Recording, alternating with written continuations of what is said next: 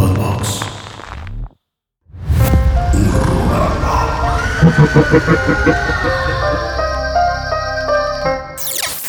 Saludos amigos de Horrorama, espero que estén muy bien. Mike, ¿cómo estás?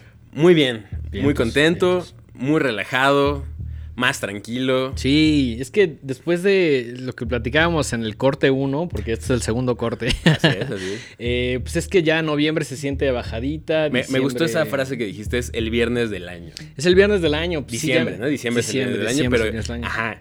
A, a mí me gustan mucho los jueves, porque como que ya se siente así más... Sí, el, el jueves, ya, el jueves ya es así como de ya, ya, mañana es viernes, no hay tanto pedo, güey. Según yo, Siguiendo tu analogía, Ajá. sí, justamente en noviembre se siente como el jueves del año.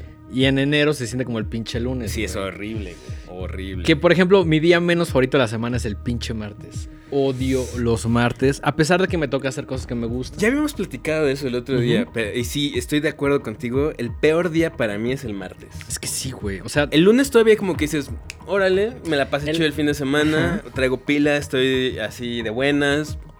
Hasta como que dices, bueno, voy a empezar una dieta, voy a empezar a ir al, a gimnasio, lo que sea, traigo pilas.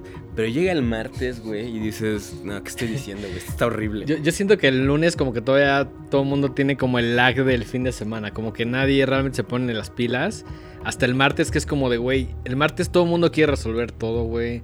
Es el día que tengo colaboración en Bull Terrier y que además tengo lado de en la tarde, lo cual me encanta, me encanta hacer esos programas, pero dos al día es un poquito cansado. Bueno, es el día que se estrena Horrorama, entonces creo que es lo único chido del maldito único- martes. Por eso lo hicimos en martes, para sí. que ustedes, Para gente que el estén viendo, cochino martes. güey. les alivianemos el martes, que es el peor día de la maldita semana. Es correcto, Así es. así es. Eh, ¿Algún saludito que Sí, varios, varios. El primero y obligado, pues a la familia Ledesma, que siempre por ahí nos está viendo. Algún día les contaremos quién es la familia Ledesma. O mejor no. No sabemos. No sabemos, no sabemos. Ahí si nos ven en persona nos preguntan quién es la familia Ledesma. Exacto, les podemos eh, decir ahí En- quién es exacto, quién es. exacto. Vamos con algunos saludos, que ya solo vamos a enviar saludos a quienes escriban los videos de YouTube. Sí, me Todos los demás son bienvenidos, pero no los vamos a mencionar en el video, solo vamos a mencionar los que estén en YouTube. Así que si quieren que les mandemos su saludito, pónganos ahí. Déjenos, o sea, salúdenme, salúdenme en el programa. O dejen un comentario. Sí, el que comentario que quieran, me gusta, no me gusta, está chido.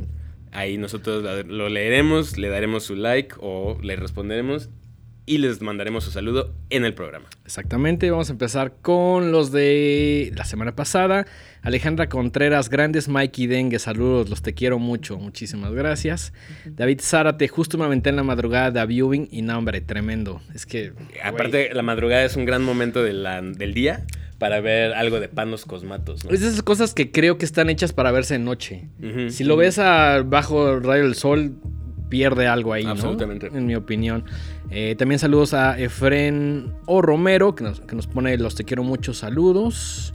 Eh, Pedro Miguel Cervantes Luna, un saludo a todos. Ojalá un día hagan un video con las morras malditas o con The Died Corpse.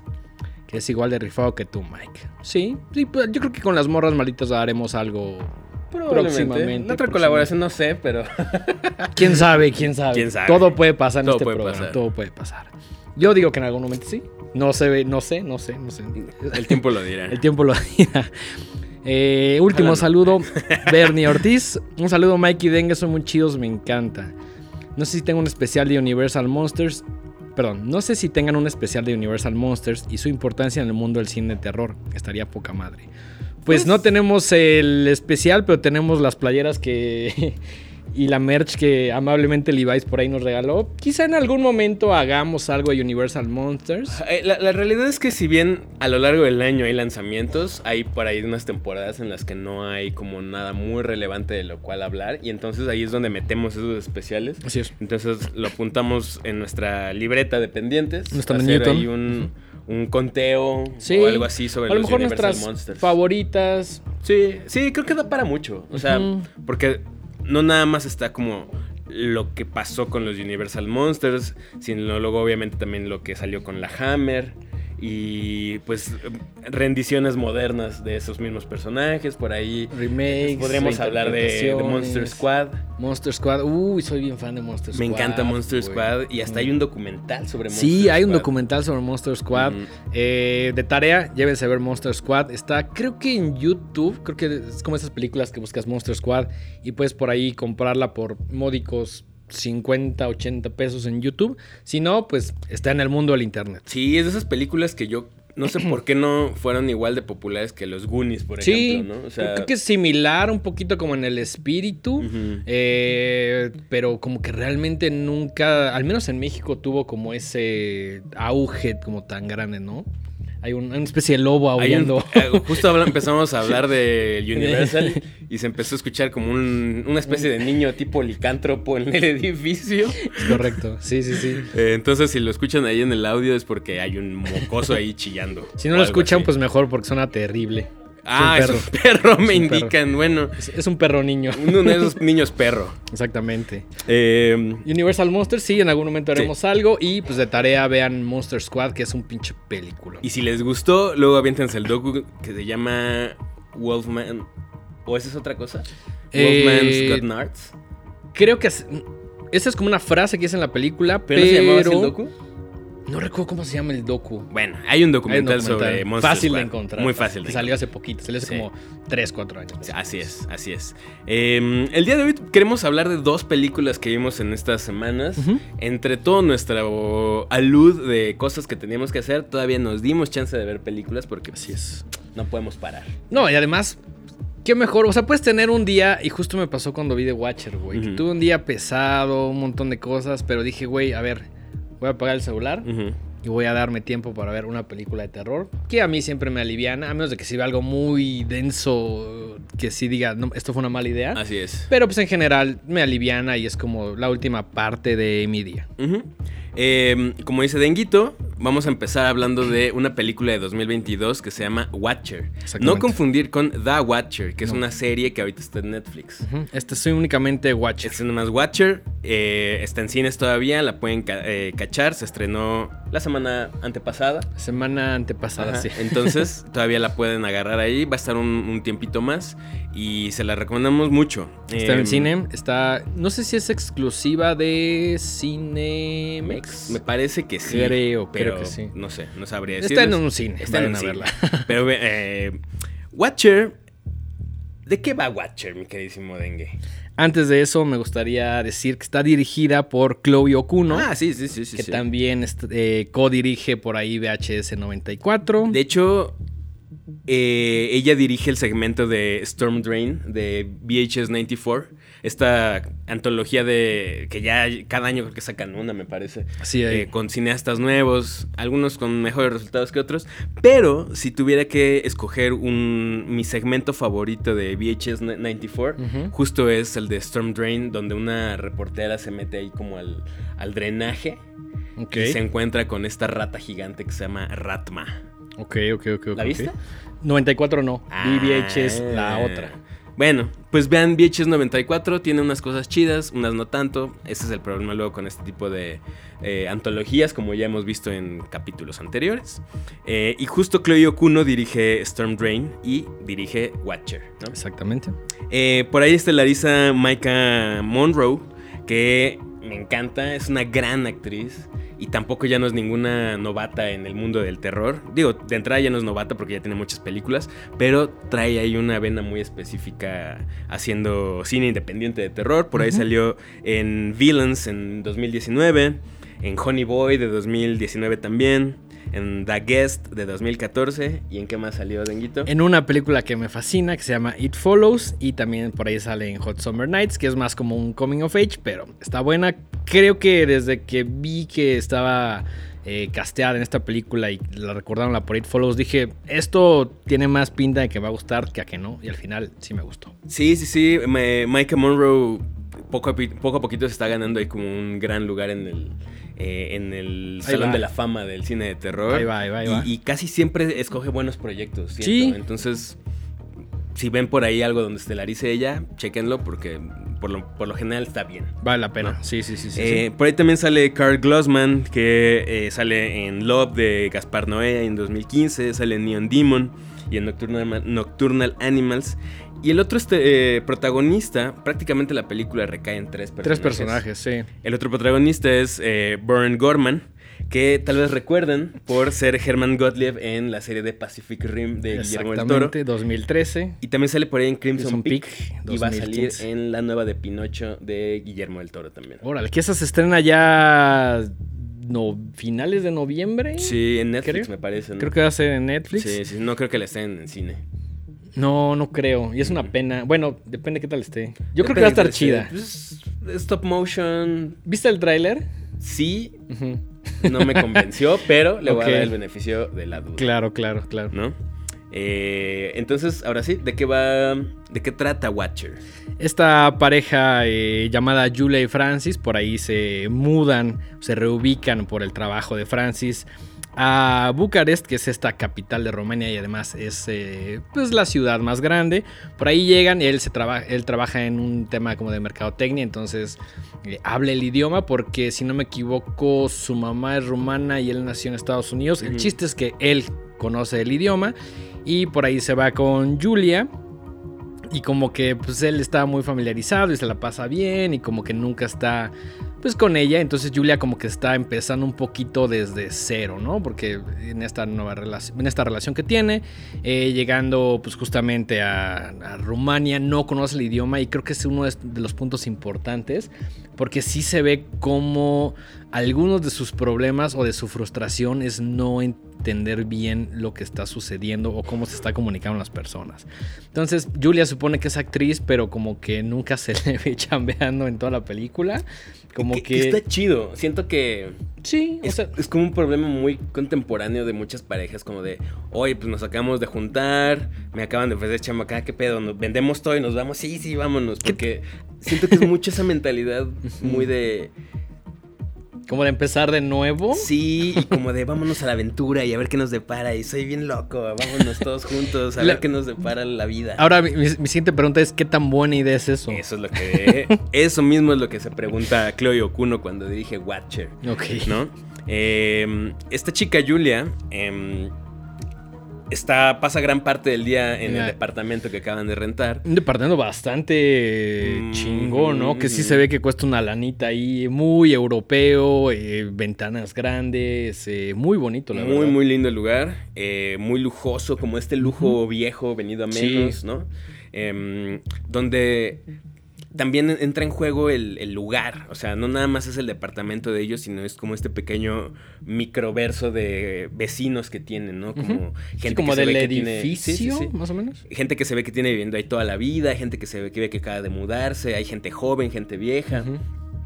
Y entonces es aquí donde empieza el verdadero problema, porque al pasar tanto tiempo sola, de repente se da cuenta que hay alguien que la observa desde la ventana de enfrente. Exactamente. ¿no? Por ahí se da cuenta de que hay alguien que le está viendo y desde ahí como que empieza a pues, sentirse obviamente insegura, ¿no? Porque se vuelve como una, como una constante, ¿no? A eso súmale que empieza a, a salir en las noticias que hay un asesino en serie Exacto. al que apodan The Spider, la Spider.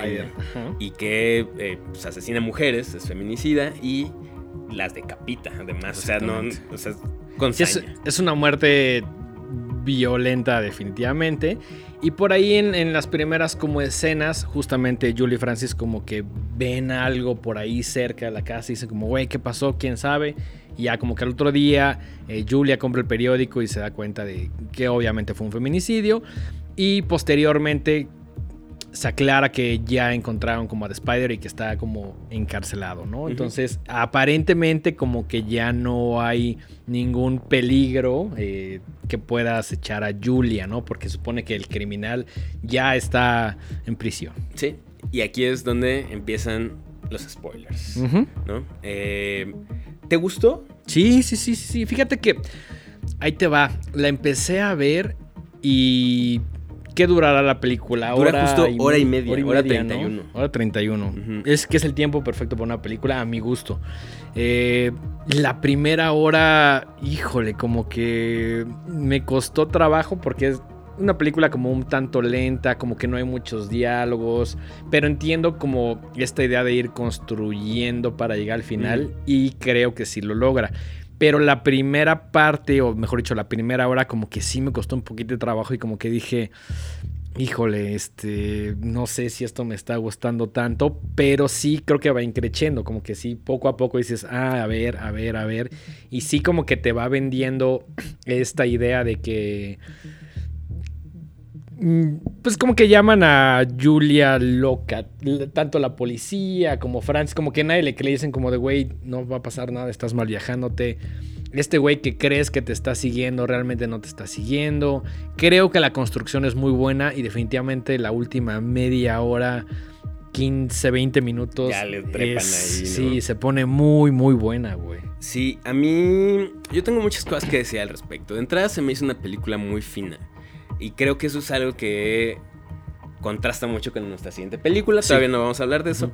Pero es una película muy fina eh, en su construcción, en su fotografía, en sus actuaciones, en sus diálogos, Cómo va construyendo. Es esto que solemos conocer como un slow burner, ¿no? Se va consumiendo poquito, poquito, poquito hasta llegar a la, gran explosión. Eh, y creo que lo que me gusta mucho es la manera en la que están representados muchos clichés que hemos visto en otras películas. Sí, como, yo sentí que le daba como un poquito la vuelta a algunos de esos clichés de eh, que hemos visto, ¿no? Como de la mujer se siente temerosa o le pasa algo y que nadie le cree, ¿no? Es, este, es esta gran pelea este gran tema que suele verse en este tipo de películas de lo que estoy viviendo es real o solamente está pasando en mi cabeza. O son un montón de coincidencias que yo personalmente no creo que las coincidencias existan. Yo creo que todo pasa por algo, pero ya me estoy poniendo muy hippie. Pero en este caso sí vemos cómo ella está luchando en tratar como de convencer y decirles, güey, hay alguien que me está viendo y es este güey, ¿no? Sí, y es que en, este tipo de películas normalmente se suele representar eh, el miedo de la mujer como una alucinación o como que estás loca o como que eres una pinche histérica. Como algo falso, ¿no? Como en estos estereotipos así de esta persona está loca, esta persona bla, esta persona... Y siento que ahí es donde fallan muchas películas porque lo exageran. Y aquí siento que todo el tiempo es muy real. Sí, sí, definitivamente. Eh, algo que me gusta muchísimo es que es una película eh, verdaderamente aterradora porque es un miedo muy real. Es que creo que esa es una de las cosas importantes que realmente te puedes como relacionar de alguna manera.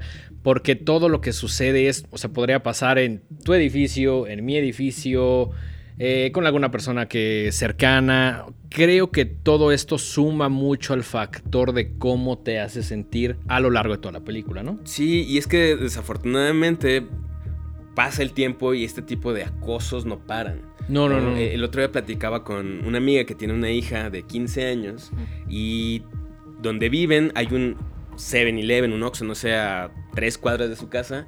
Y había un güey que la estuvo siguiendo las tres cuadras. Se metió esta chica al Oxxo. El güey la siguió, la, se metió al Oxxo y la estaba como espiando a través de, las, de los anaqueles. Le tuvo que pedir como ayuda a una, a una pareja que estaba ahí como que se dio cuenta. Y ya como que fingieron que se metió al metro. Y ya cuando se dieron cuenta que ya no estaba, pues ya la acompañaron a la casa, ¿no?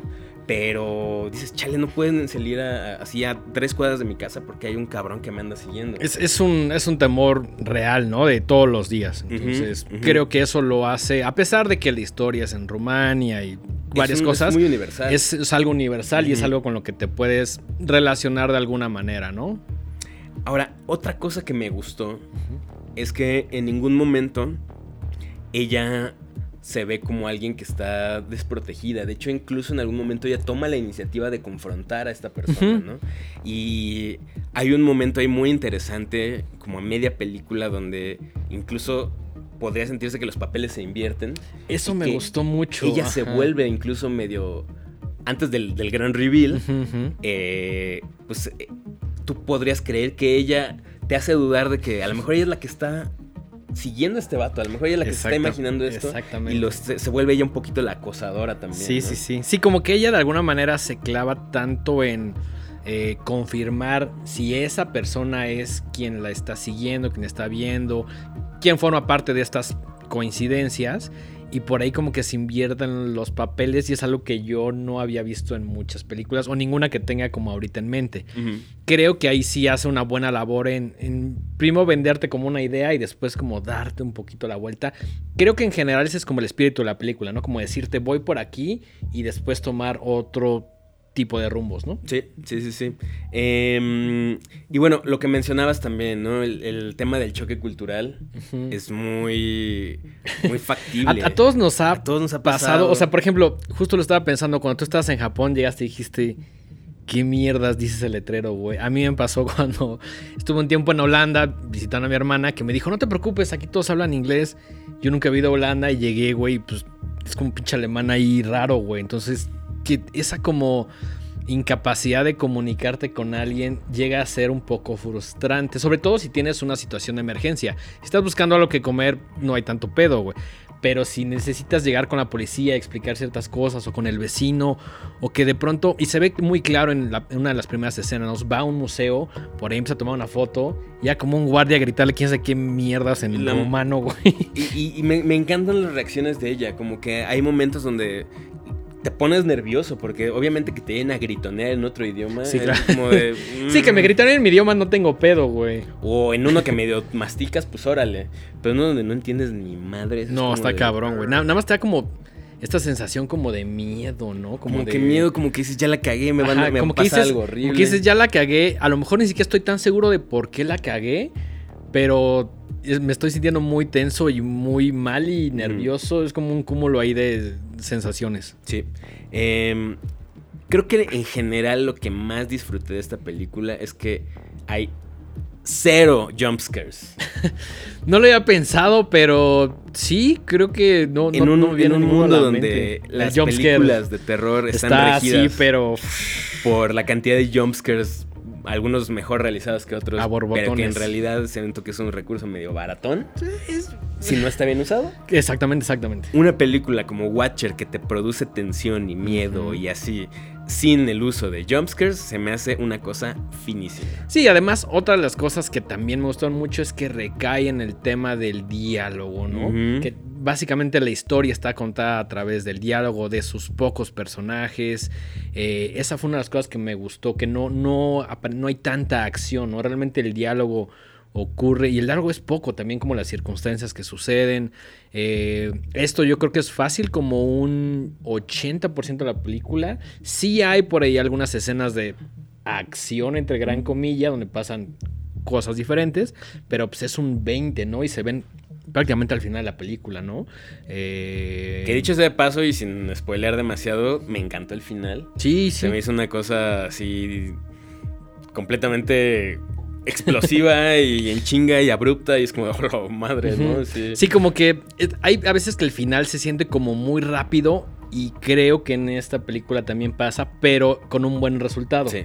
Porque hay otras donde acaba muy rápido, donde dices como, ¿qué pedo? Como el primer capítulo del gabinete de curiosidades del toro, ¿no? Que acaba de putazo y es como, espérate, espérate, ya acabó, no acabó. Y luego, ya lo comentamos, la pendejada esa que ponen luego los cortes de los otros.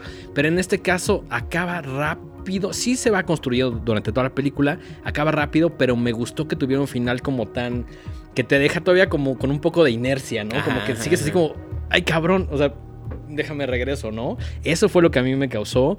Eh, me gustó mucho el personaje de Bern Gorman poca madre, güey, súper bien actuado, fino, como mencionaste. Eh, en general creo que es una película que vale la pena y que nos atrevemos a recomendar, ¿no? Sí, bastante, bastante. Yo, yo sugiero que la vayan a ver. No es la historia más original del mundo, porque hemos visto todos estos elementos representados en muchas películas de miles de maneras más, pero creo que toma lo mejor de estas otras cintas que ya hemos visto y las trabaja de una manera muy fina y el resultado final yo le doy una muy buena calificación. Sí, en el micómetro. Creo que también. ¿Cuánto le pones al micómetro? Pues un 8.5. Sí, sí. Sí, fácil. Yo fácil un 758, mm. bastante alto en dengómetro. Pero mm, justo te iba a decir que es una película que es un tanto como autoconsciente de, del, del género y de los estereotipos. Y juega con ellos para que creas que sea otra cosa más de estereotipos y que ya sepas en qué va a acabar, en qué va a ser el reveal, pero la realidad es que toma por ahí algunas curvas interesantes para justamente no caer en esos clichés de las películas que vemos N cantidad de veces. Así es. bueno, creo que es su mayor mérito, sí, Sí, definitivamente. Entonces, bueno, ahí tienen Watcher, repito, no confundir con The Watcher, que está en Netflix. 2022, eh, dirigida por Chloe Okuno, estelarizada por la excelentísima Micah Monroe y Burn Gorman. Véanla, véanla. Eh, yo creo que no tarda mucho. Si no la alcanzan en el cine, no creo que tarde mucho en estar en plataformas. No, de hecho, eh, en Estados Unidos ya por ahí está el, lanzamiento en Blu-ray, si no me equivoco. Eh, vean, en el Ajá, lo que cual entonces ya la pueden ver en el Festival Torrentino. Exactamente, el Festival Internacional de Torrentino. Si la buscan por ahí, la encuentran. Nosotros recomendamos que la, la vimos en el cine. Sí, no, y aparte por lo que decía de, que, de que tiene una un craftsmanship, sí, sí una artesanía, una manufactura muy, fina. Creo que vale la pena pasar una muy buena hora y media de, cine con tus palomitas viendo una película. Sí, en el cine se disfruta mucho. Acá me tocó un, ya fui de noche, me tocó un público bastante respetuoso y muy observador. En tu caso no sé si te tocó... Es que luego hay ciertas películas donde el, público o los que están al lado de tu sala influyen de alguna manera. Sí, sí, sí, sí. No, a, aquí... una experiencia chida o una no tan chida. Sí, no, en este caso me tocó. No, no estaba la sala llena, definitivamente. Había muy poca gente. No es la película más popular. No. Pero me gustó mucho eh, verla con las personas que sé que querían ver una película como un thriller, una cosa ahí de, tensión, de misterio. Bastante bien. Un poco como lo que sucede con A Quiet Place, que no recuerdo si la vi contigo. Eh, la dos la vimos juntos. Eh, fuiste con otro dengue porque yo no vi la dos. Fui con el otro dengue. Oh, Dios mío. ¿No viste la 2? La 2 no la he visto. Ah, no. La vimos con Chris. No, no, fuiste con Chris nada más. Yo, no la vi, yo no la vi. Pero vi la 1. Bueno, mi punto es. no importa con quién la hemos visto. ¿O sí? ¿O sí? mi punto es que hay películas que si el resto de la sala no está como tan callada, sobre todo en A Quiet Place, puede ser una experiencia realmente desastrosa. Que nos sucedió justamente cuando se invitan a Smile. Que no fue la mejor experiencia porque había muchas personas que creen que ir al cine es platicar y otras cosas que no es sentarse a ver la película, que también se vale, pero no somos fans. Ah, no, cero, cero somos fans. Yo de hecho lo detesto bastante. Sí. Y es, es, muy, es una gran contradicción porque me encanta ir al cine, me encanta el ritual de escoger mi lugar, llegar temprano, comprar mis palomitas, comprar mi bebida refrescante y sentarme, ver los cortos, ver los anuncios. Es lo único que tienes que hacer. Y Sentarte, callarte y ver la película. No, requiere más. Sentarte y guardar silencio. Incluso esa actividad parecería muy complicada para muchas personas. Y aún así encuentran la forma de joderme la experiencia, ¿no? Entonces es muy contradictorio porque sí, amo ir al cine, pero me caga la gente que va al cine a no ver el cine. Exacto. Sí, o sea, si quieren platicar, afuera hay una cafetería, etcétera, ¿no? Sí, sí, los invitamos a que vayan al cine, compren sus palomitas, se sienten y platiquen la película terminando la película. Así es. Em, ¿Te parece si pasamos a nuestra siguiente película? Por favor. Híjole. La siguiente película ahorita es como el... o sea, toda la comunidad del terror está haciendo su agosto con lo que está pasando alrededor de Terrifier 2. Exactamente. Y, pues escogimos Terrifier porque sentimos que es algo que no podemos dejar pasar más allá de que nos guste o no esta franquicia de dos películas con otra aparición por ahí. Entonces, eh, justamente la escogimos. Está haciendo muchísimo ruido. En México, creo que Mórbido la trajo a algunas salas. Mórbido hizo su hizo tres funciones, creo. Las tres creo que fueron sold out rapidísimo, porque obviamente ya estaba muy crecido el hype de la película. Ya había una gran expectativa. Incluso en Estados Unidos si te metías a cualquier blog de terror o páginas que nos gusta seguir, pues el comentario era como de. Había gente desmayándose en la sala y gente vomitando, y era como. Órale, qué. Pero también de alguna manera no sentimos que estos comentarios nos sesgaran o influenciaran mucho porque ya sabíamos de qué iba Terrifier, porque vimos la de 2016, ¿no? Entonces fue como de, ok, hay algo interesante en esa película, pero tampoco creo que sea todo lo que los medios están diciendo, que lo hacen muy a propósito para que justamente la película cueste alrededor de un cuarto de millón de dólares. ¿Y cuánto crees que ganó? Eh, sé que es de las películas más rentables a la fecha. O sea, de la- en el subgénero del terror serie B así. Es súper rentable. No sé cuánto va ahorita de ganancias, pero creo que le fue increíble. Haz de cuenta que le invirtieron 250 mil dólares, que me parece- un presupuesto bajo para una película, Muy bajo. y ganó 10.3 millones. O sea, se la mamaron. y todo esto gracias al hype. El hype. Eh, Tú no habías visto la de 2016. Ya la había visto. Ah, ya la habías visto. Tenía rato que Ah, tenía rato que, no la había visto. La vi justamente. No la vi en 2016, la vi hasta un poquito después. Cuando yo conocí la franquicia de Terrifier justamente por el personaje de Art. Que lo veía y decía.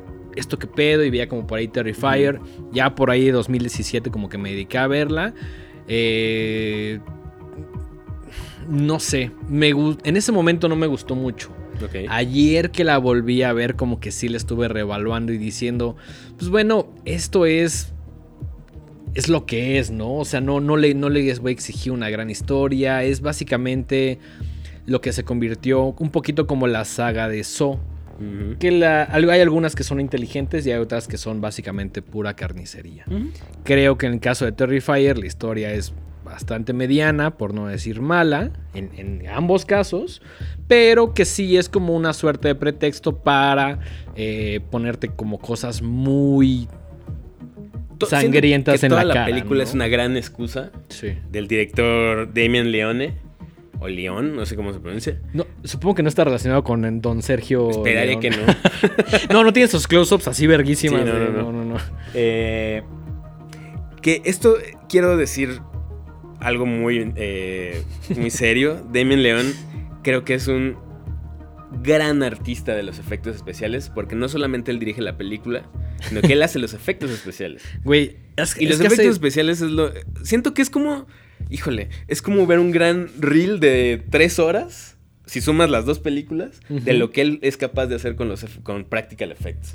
Sí, de alguna manera. O sea, lo que sí reconozco mucho es que él escribe, dirige, eh, hace los efectos. La neta, aventas a hacer todo eso y que te salga bien. Algunas cosas mejores que otras. Creo que está padre. Al menos el tema como la historia, eh, el guion, lo pude haber escrito yo, güey. Pero yo definitivamente no pude haberla ni dirigido, ni producido, ni hecho los efectos, güey. Con Sí, suerte pude haber hecho el póster, güey. Pero...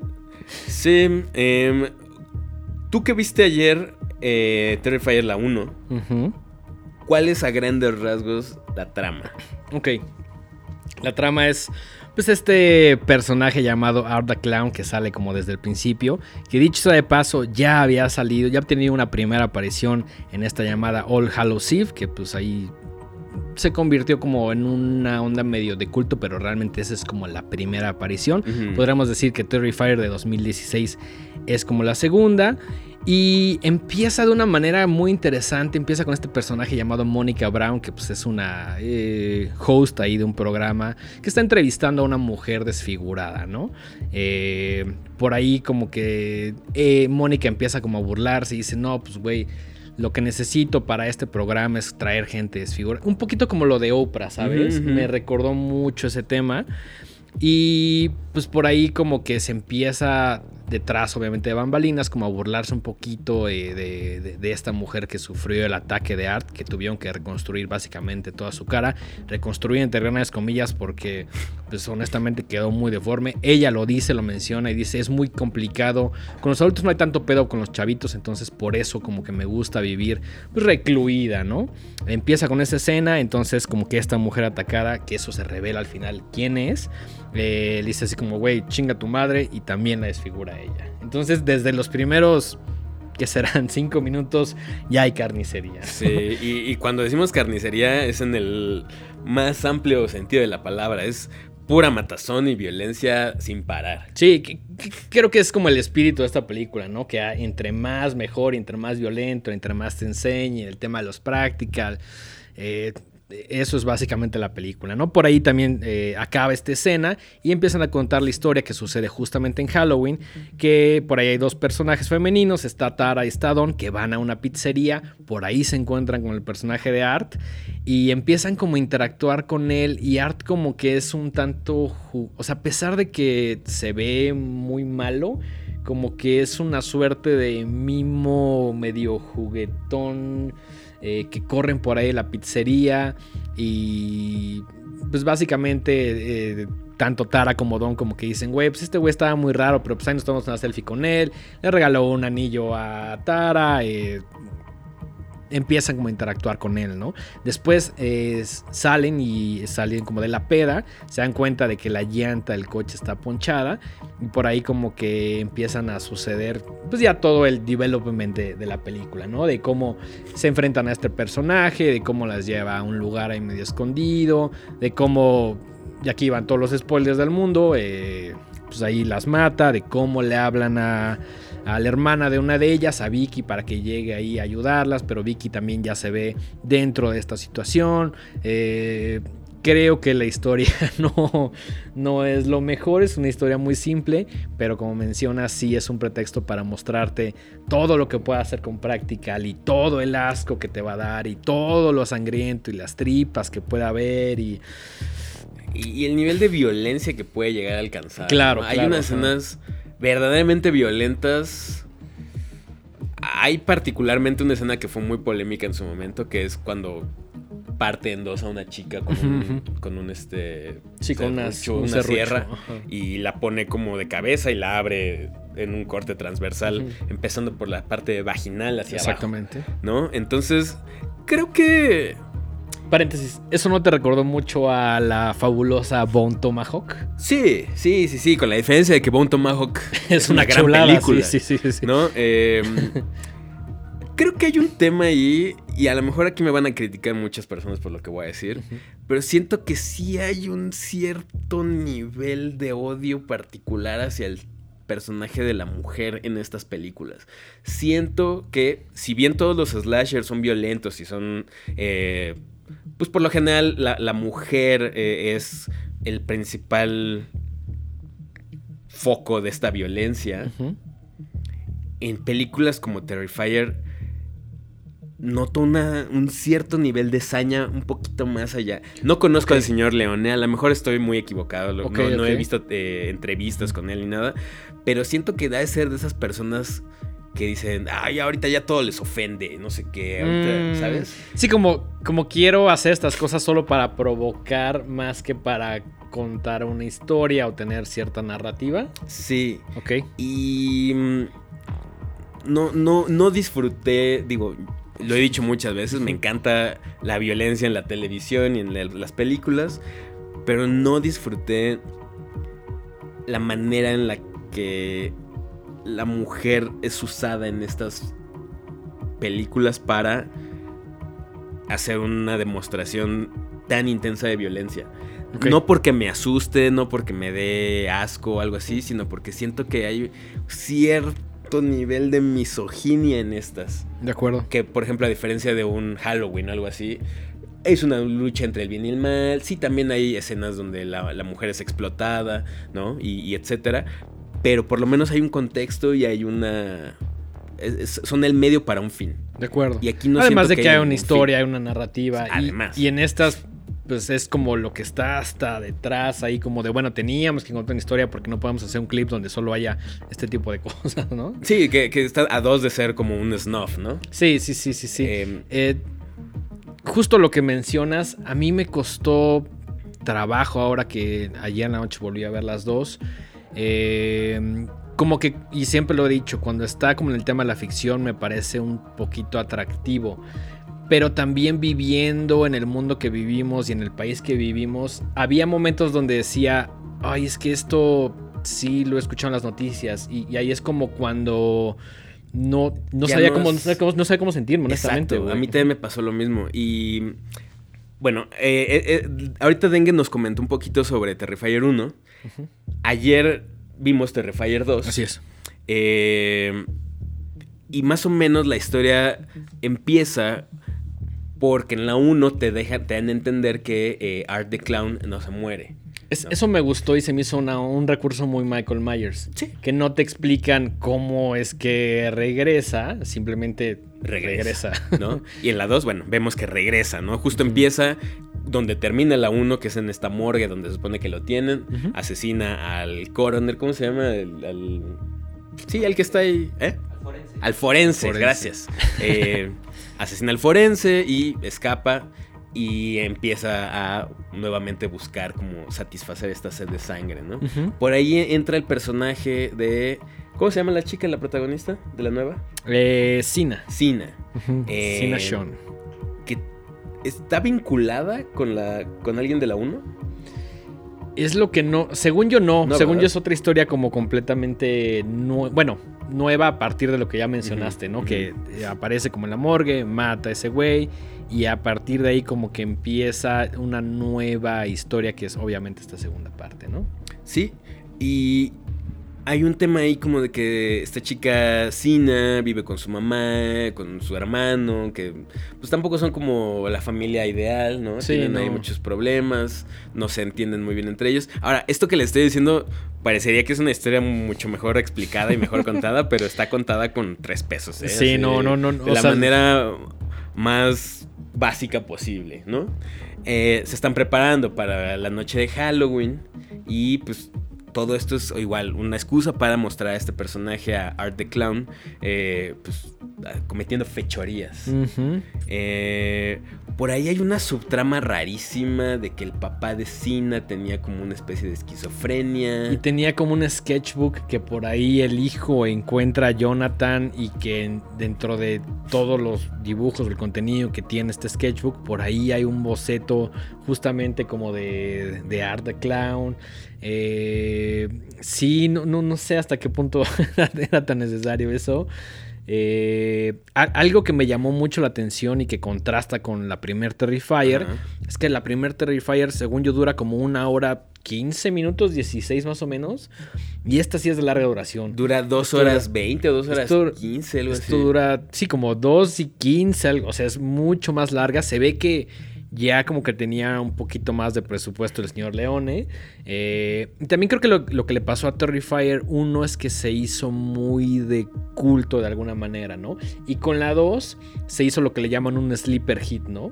O sea, que es como esta película que en su momento, o esta franquicia que en su momento como que se quedó medio de culto y de pronto como que ganó muchísimo público, ¿no? Como que ahorita sí es la película de terror en Estados Unidos, opacando a cosas que al menos yo siento que valen más la pena. Sí, de- o sea, el hype está tan cañón. Y esto creo que es lo único que sí está chistoso de todo esto. Es que la, la quieren mandar como una. Eh, una entrega real para que se considere para los Oscars. Wow. Güey, O sea, obviamente es puro trolling, ¿no? Es sí, puro claro, no, no, no va a suceder. o- No, eso, o sea, no, obviamente no va a ganar. Ni, la, ¿Quién van- ni siquiera la van a nominar. ¿Qué? Pero, o sea, no, no conocemos al jurado, güey. no, pero, o sea. Imagínate que es la gane, academia, son unos viejos rancios Ya ahí. sé, ya sé, pero tiene que haber un viejo rancio ahí que diga, güey, de chasca. Ah, Ojalá, ojalá, ojalá que de Chasca sí. Em, lo que más me da risa de esto es que si la mandan, la tienen que ver. Sí, sí, Entonces, sí, creo que claro. nada más por eso está divertido. Sí, claro, o sea, solo como el pretexto de, ya sabes, de que estos güeyes que odian ese tipo de contenido, que están buscando la película de inclusión, de bla, bla, bla, todas las cosas, las películas que vemos hoy en día, que un güey de esos tenga que ver Terrifier 2, solo por eso me gusta que exista, güey. Sí, hubiera preferido que fuera algo más fino que Terrifier 2, pero sí, claro. entiendo el punto y entiendo la broma y entiendo todo lo que está pasando y entiendo por qué a tanta gente le está gustando. Sí, sí, Porque sí, sí, justo sí. no tiene ninguna concesión en ser completamente desfachatada y brutal y grotesca y violenta y Sí, todo. sí se esfuerza mucho por, por ser ser, incorrecta. todo esto, Sí. ¿no? Y más que, sí, incorrecta, pero más que es como muy gráfica, güey. Sí. Tocaste una palabra muy importante. Siento que se esfuerza por ser esto. O sea, Sí, no es no, no es- un. o sea, énfasis en el forzado. ¿No? O sea, es como, a ver, ¿qué más hacemos? ¿Qué, qué- qué podemos hacer en esta, en esta película para superar la escena del el serruchazo Ajá. de la 1? ¿No? A ver, sácate cosas todavía más locas. Pero hasta ahí se queda para mí, o sea, no aporta gran cosa. Disfruté mucho la, la calidad de la manufactura de los efectos ¿Qué, especiales. qué te parece si platicamos de las cosas que nos gustaron? A lo mejor no son tantas, pero me parece importante Sí, decirlas. sí, sí, sí. Bueno, como decía, justo... eh, Los, prácticos. Los practical effects están increíbles, muy chidos. O sea, el señor eh, Demian Leone, que no nada más dirige, sino que hace los efectos especiales, sabe exactamente lo que está haciendo. Sí, están muy perros. Eh, me gustó por ahí la inclusión de un nuevo personaje que es como el subconsciente de Art the Clown, que es como una niñita que está increíble su maquillaje. la Little Pale Girl Ajá, que aparece ahí en la lavandería. Eh, y me, me llama la atención, no voy a decir que me gusta, me llama la atención que quisieran darle como un poquito más de tema sobrenatural. Hay como una cosa ahí medio de fantasía con un arma como mística. Sí, que sí, se me hizo con el tema del fuego que por ahí se incendia el disfraz de la nada, con el tema del sueño que eh, la protagonista Sina tiene. eh, Siento que quisieron darle un poquito más de profundidad, pero... sí, no. Y hasta ahí para mí son las únicas cosas que, según yo, valen la pena de Terrifier 2. Ok, ok. ¿Tú, ¿Ahí hay algo más que te haya gustado? Los ti? practical me gustaron. Me gustaron. Me gustó que es una película que, al menos la 2, dura, como ya mencionamos, alrededor de 2.16, 2.20 más o menos. Pero nunca me aburrió. Nunca dije como de, ay, güey, ya la quiero quitar. A mí, a mí. Híjole, a mí hubo un momento en el que sí dije, ¿Basta? ya, güey. O sea, sobre todo la última, el último acto, lo estiran Sí, sí, sí, sí. muchísimo. Y no nada más eso. Se acaba, empiezan los créditos y todavía se avientan una escena Sí, post créditos que dura como 20 minutos también. Sí, que dices. ¿qué pedo con esto? Ya que se acabe, por favor. A mí no me, a mí me sucedió lo contrario, como que sí, creo que estaba como en el humor correcto de verla y se me hizo muy entretenida. Otra cosa que me gustó es que a pesar que yo esté o no de acuerdo, eso no es importante, sí es muy frontal, sí es muy, te voy a enseñar las tripas, te voy a enseñar esto, te voy a enseñar el otro. Que si les gusta eso, está padre. Yo les comenté el conflicto que tengo cuando de pronto en mi cabeza empiezan a llegar cosas no tan chidas que pertenecen a la realidad y no al mundo de la ficción. Si viviera a lo mejor en un país donde nada de esto pasa, diría, no mames, qué chingón quiero verla todos los días, pero nuestra realidad es otra. Entonces, creo que eso puede llegar a afectar. Sin Por- embargo, no la considero... Es una película que podría ver de nuevo, pero no es una película que me de aportara algo más allá que entretenimiento sangriento. Sí, hay un par ahí de escenas que sí son medio difíciles de ver porque justo no puedes evitar pensar en nuestra realidad, ¿no? Hay ahí una parte donde el Art the Clown... Vamos, vamos a partir del hecho de que sí, obviamente vas a ver cuchillamientos y vas a ver este Sí, tripas y todo, pero hay un par de escenas donde Art patea a una chica donde me hizo como un poquito de ruido y hay particularmente así, una ¿no? escena donde este güey le arroja ácido en la cara a una, a una chica. Ese es, ese es- en ese momento, Híjole, y ahí dije, no sé si está chido esto. sí, en, en- en ese momento fue como, Ya va más allá del clásico, ah, cuchillazo, que lo hemos visto un millón de veces. Es como de, a ver, ¿dón- qué, qué puedo hacer que sea súper grotesco? Y súper violento y súper gráfico, vamos a arrojarle ácido. Y siento que hay un, montón de gente sufriendo por eso en este Sí. momento. Sí, que sí, vuelvo a lo mismo, no quiere decir que me asusten estos temas, no quiere decir que todo quiera que tenga una moraleja. O No, no, no. Y, y esto obviamente es un trabajo de ficción, pero cuando la ficción es un poquito más... Cuando se frota de esa manera tan extraña con la realidad. Cuando, mí cuando no- forma parte de alguna manera tu día a día que lo ves en las noticias y ves tal cual que en México hay mujeres que les aventan ácido, deja de ser divertido. Muy, muy, deja de ser, exacto. eh, Eso que dijiste, muy. Súper deja de ser divertido. ¿no? O sea, Si no, no, no, no puedes. No, no- no es tan fácil decir, ok, esto es solo ficción. O sea, se rompe una línea ahí que ya te hace. que ya te habla de un odio hacia la mujer. Sí, sí, ¿no? sí, sí, sí. O sea, ah, a mí me costó trabajo. Me Sí. costó trabajo y sinceramente, si Por mí ya fuera la última película de Terrifier en la historia, por mí estaría bien. No se me antoja ver más. Una de las cosas que yo me estaba preguntando y que en algún momento en un programa de horrorama comentamos, es que ya no hay tantos como nuevos personajes icónicos. Eh, ha dejado de haber un Michael Myers. Eh, creo que el último por ahí, a mi gusto, es Billy de, de Saw.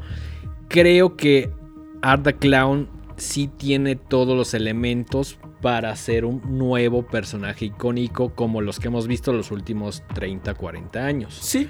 Nos más allá de que me guste, más allá de que me guste o no, creo que tiene todos los elementos para convertirse en un personaje icónico. No, no quiero decir un clásico, pero sí en un personaje icónico que ya se empieza a ver más en las fiestas de disfraces y que sea como algo reconocible incluso para aquellas personas que no son fans del terror, que por ejemplo mi papá sabe quién es Chucky, pero jamás ha visto Child's Play y no le interesa, pero sabe quién es Chucky, ¿no? Sí, a diferencia de estos personajes que tú mencionas que son íconos, todos tienen una mitología y tienen una historia chida o interesante. Hay, una construcción atrás.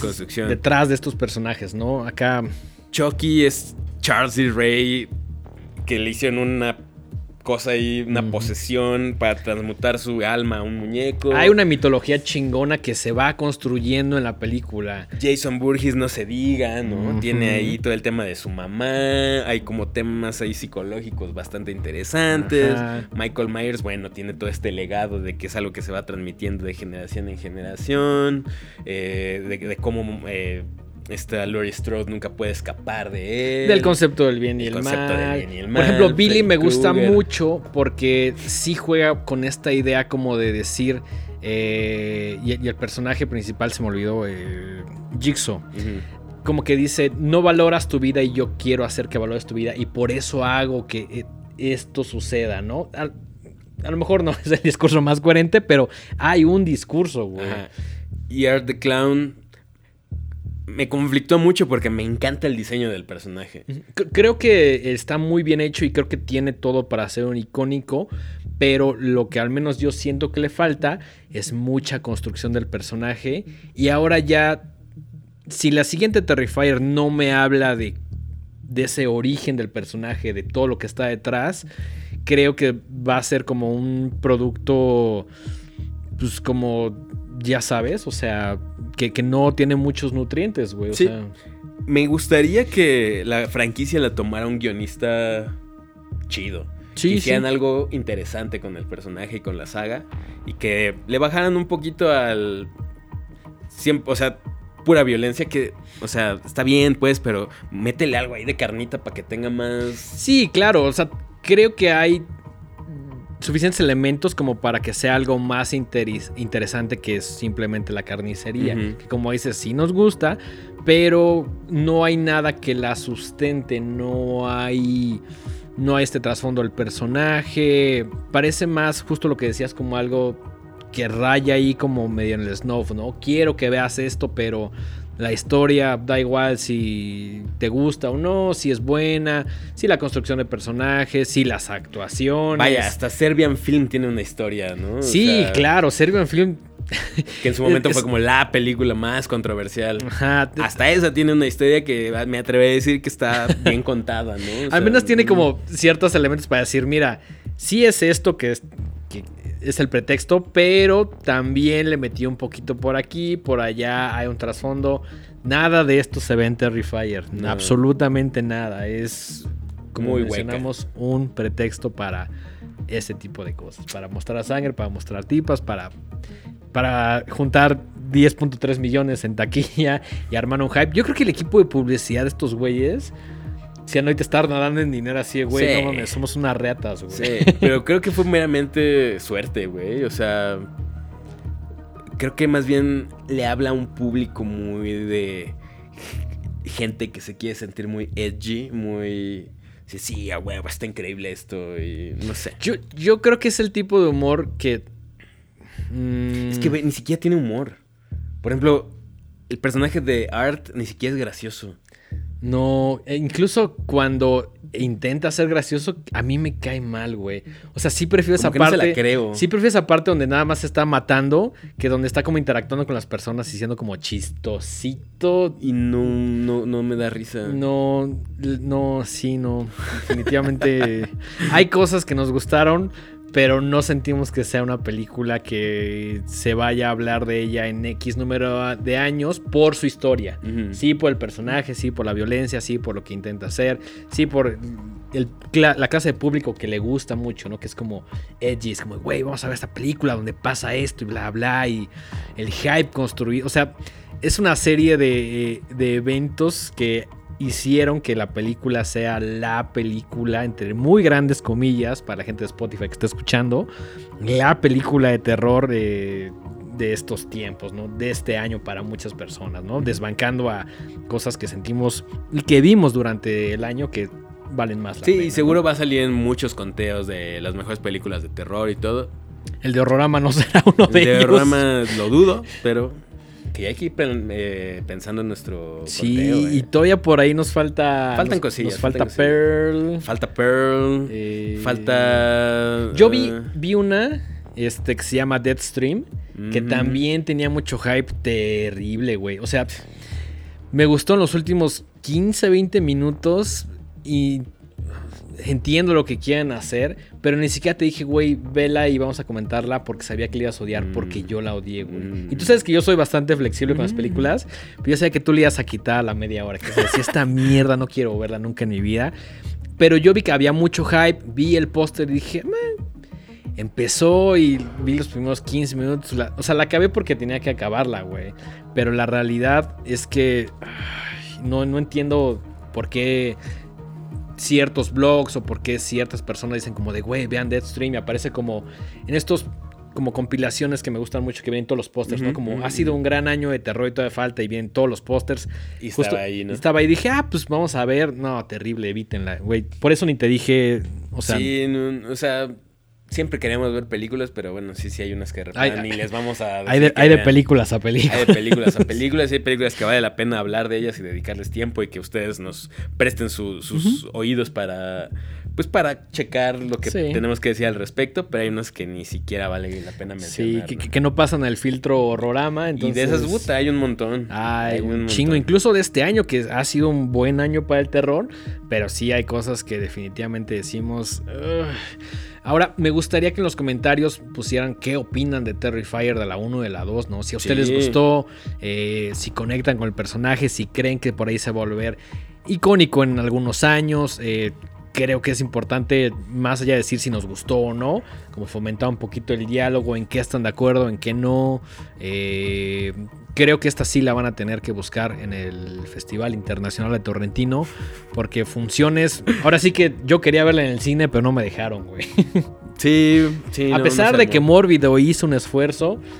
Pues tres funciones No que se acabaron no fueron suficientes, sobre todo por el hype. Me hubiera Sí. gustado, pero bueno, Por ahí Andrea nos, nos invitó, nos Sí. dijo que, que, que, o sea, ella compró sus boletos y nos dijo, oigan, quieren, pero justo nos tocó una semana y medio de locura y no lo, no lo logramos. Pero bueno. Dicho No, sea de paso. no me arrepiento de no haberla visto en el cine. ¿eh?